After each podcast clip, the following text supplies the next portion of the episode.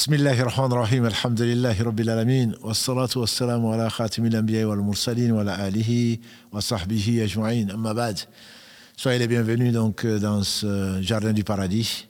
Et quel jardin Il s'agit donc de quelques réflexions, explications des savants sur le Coran, le livre merveilleux, la parole incréée d'Allah subhanahu wa ta'ala. Et on aura l'occasion, inshallah, d'approfondir cette notion, une conviction.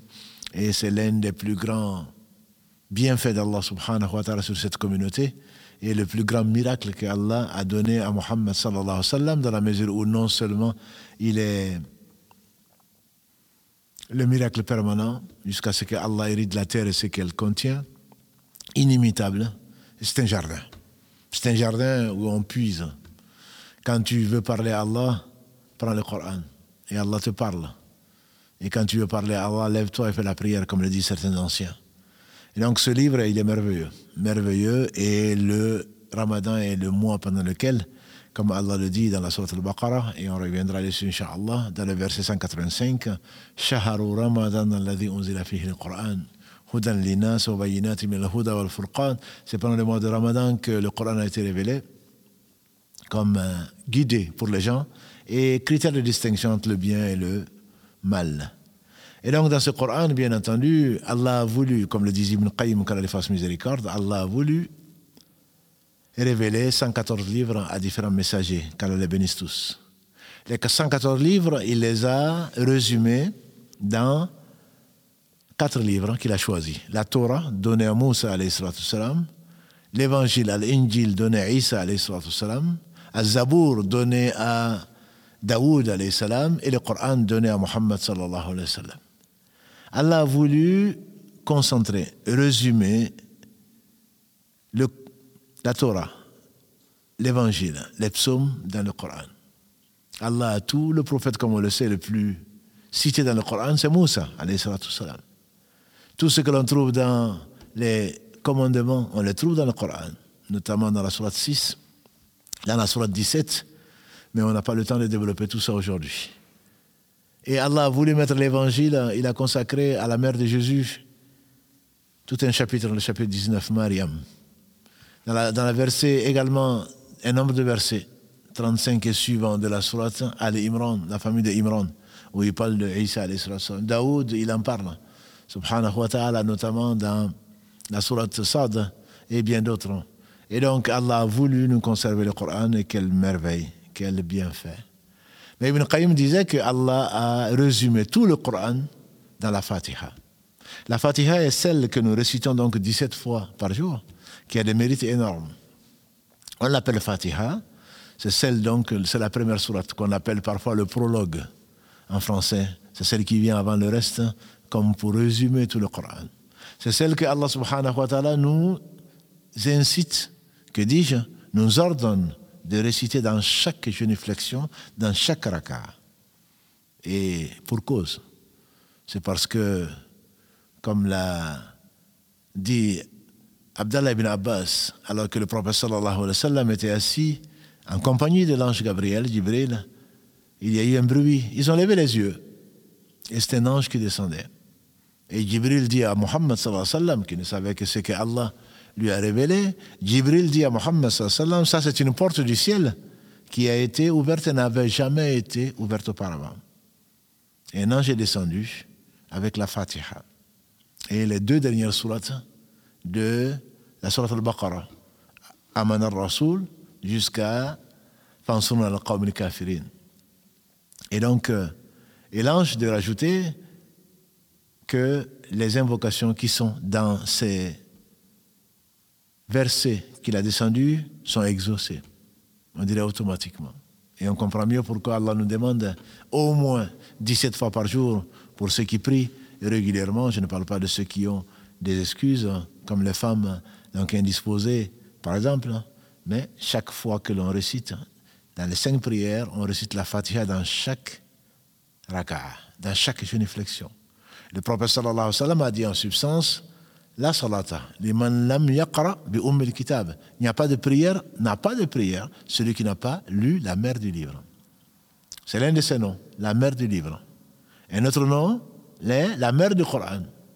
Et les Arabes disent une mère, c'est celle qui rassemble. Une mère, celle qui rassemble. C'est la source, celle qui a une prolongation, en effet, dans la vie, et également, comme si Allah donnait un résumé, un synopsis du Coran qu'il développe ensuite dans les 113 autres sourates. Il s'appelle également Alhamdou, comme on l'entend souvent en Afrique, Alhamdulillah. Tu as lu la sourate Alhamdou? Oui, Alhamdou, parce que ça commence Alhamdulillahi Rabbil Alamin. Elle s'appelle également la ruqya, celle qui, donc, le remède, on dirait. Le remède, pourquoi? Parce qu'Abu Saïd al-Khudri, de ce qui a été consigné par les deux imams de référence en matière de hadith, qui a dit que des compagnons du prophète sallallahu alayhi wa sallam étaient en voyage et ils ont demandé l'hospitalité qui leur a été refusée. Et Allah, qui ne fait que le meilleur, a éprouvé le chef de cette tribu par une morsure, soit par un serpent, soit par un scorpion. Et ils ont cherché un médecin, ils n'en ont pas trouvé.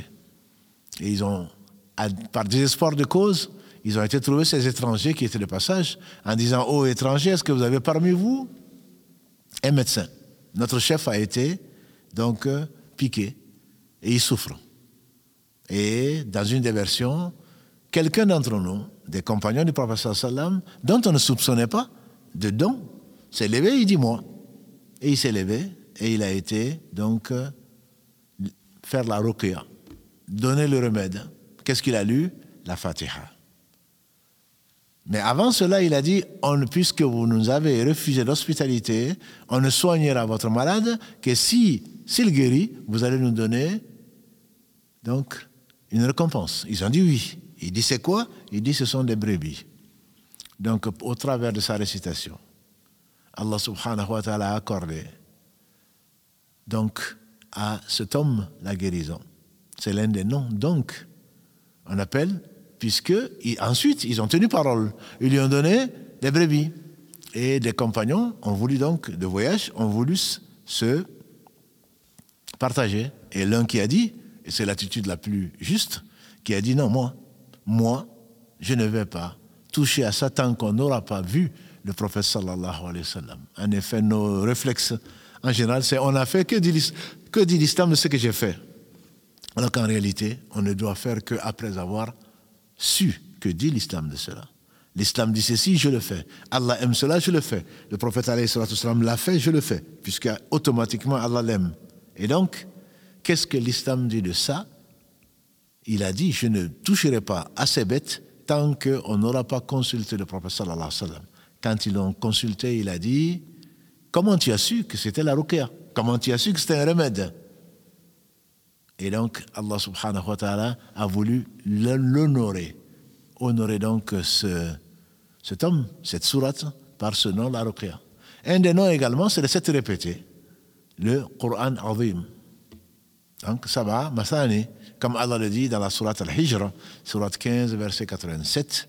Donc c'est les sept versets que l'on répète parce que ça contient, la Fatiha contient sept versets, on le verra plus tard, et des sept versets qui sont répétés. Allah parle de cela dans, donc dans la sourate 15, verset 87, et c'est en réalité tout le Coran. En effet, il y a les louanges d'Allah subhanahu wa ta'ala. Il y a quoi d'autre? Il y a l'information qu'il est le Seigneur du monde il y a l'information. Et comment tu peux le savoir sans révélation? Il y a le fait de ces noms et attributs tous parfaits.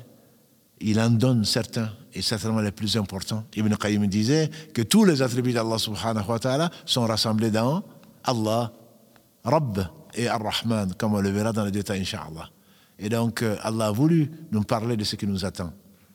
La vraie réalité, le jour du jugement dernier. Qu'Allah nous le facilite.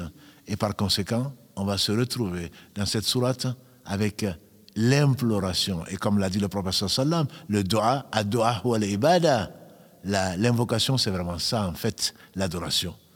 Et certainement avec la chose la plus, le besoin le plus important qu'on va demander à Allah, de nous guider dans le droit chemin dans cette vie pour pouvoir passer effectivement directement au paradis, qu'Allah nous l'accorde. سبحانك اللهم وبحمدك أشهد أن لا إله إلا أنت أستغفرك وأتوب إليك والسلام عليكم ورحمة الله وبركاته